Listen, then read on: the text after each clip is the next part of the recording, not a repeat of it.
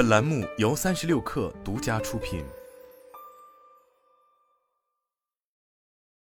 最开始我们以为这是互联网十年不遇的机会，但是越想越觉得这是几百年不遇的类似发明电的工业革命一样的机遇。上面这一段话是马化腾在腾讯二零二三股东大会上所讲。人工智能是二零二三年科技圈最大的亮点，这件事已经是毋庸置疑。但就像工业革命那样改变世界是有代价的一样，更高效、更便捷的 A I G C 仅仅只用一年时间就改变了许多人的职业生涯。A I 取代真人，从游戏美术领域打响了第一枪。此前，在二零二二年秋季，与聊天机器人 Chat GPT 一同火起来的是两款 A I 绘画工具 Midjourney 和 Stable Diffusion。过去一年，在微博、知乎、麦麦等社交平台上，就有不少因为游戏厂商将 A I 引入美术工作流程遭遇裁员的前游戏美术现身说法。但就在二零二二年上半年。AI 绘画还只是一个被嘲笑的概念，画师也毫不担心 AI 会抢走他们的饭碗。因此，在相当长的一段时间里，画师们都认为 AI 绘画是 AI 大模型学习大量人类画作，再将海量元素打碎再拼接的结果，并曾坚定地认为 AI 绘画只是尸块拼接。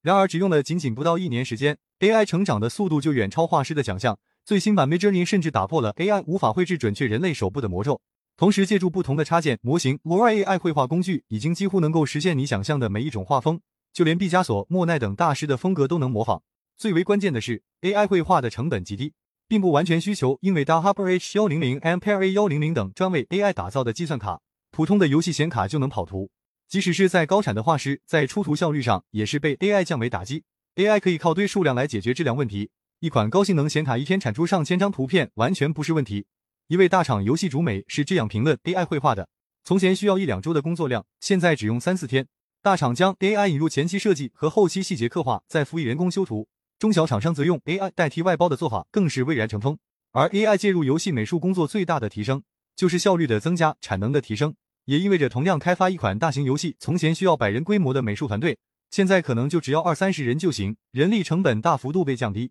AI 绘画的恐怖之处就在于。它如今居然完美兼顾了降本和增效，除了中低阶画师已经被 AI 逼的失业，文字工作者的日子也不好过。刚刚过去的二零二三年里，从德国图片报到美国最大的新闻出版商 Gannett，再到科技巨头微软，使用 AI 参与到新闻撰写已经不是什么新鲜事。既然 AI 已经能画图，作文自然也不在话下。毕竟 ChatGPT 就是以有人味的文字回答出圈。然而，试图用 AI 代替人工编辑的尝试几乎都失败了。AI 写出来的新闻报道缺乏关键细节，内容大量重复。使用奇怪的语言风格，盖因在监管的压力下，AI 被开发者约束要说正确的废话，并且素材的排列组合是不可能诞生文风的。从某种意义上来说，AI 最擅长的是形式化的官话和套话，但这就必然会导致写出来的内容味同嚼了。其实这一切并不让人意外，因为文字传递的信息量要大于图片，甚于视频，这也是 AI 绘画、AI 视频生成如火如荼。但 AI 在文字领域最成功的用力，还只是基于一段文字生成对应的摘要。如果说 AI 对画师的威胁是高，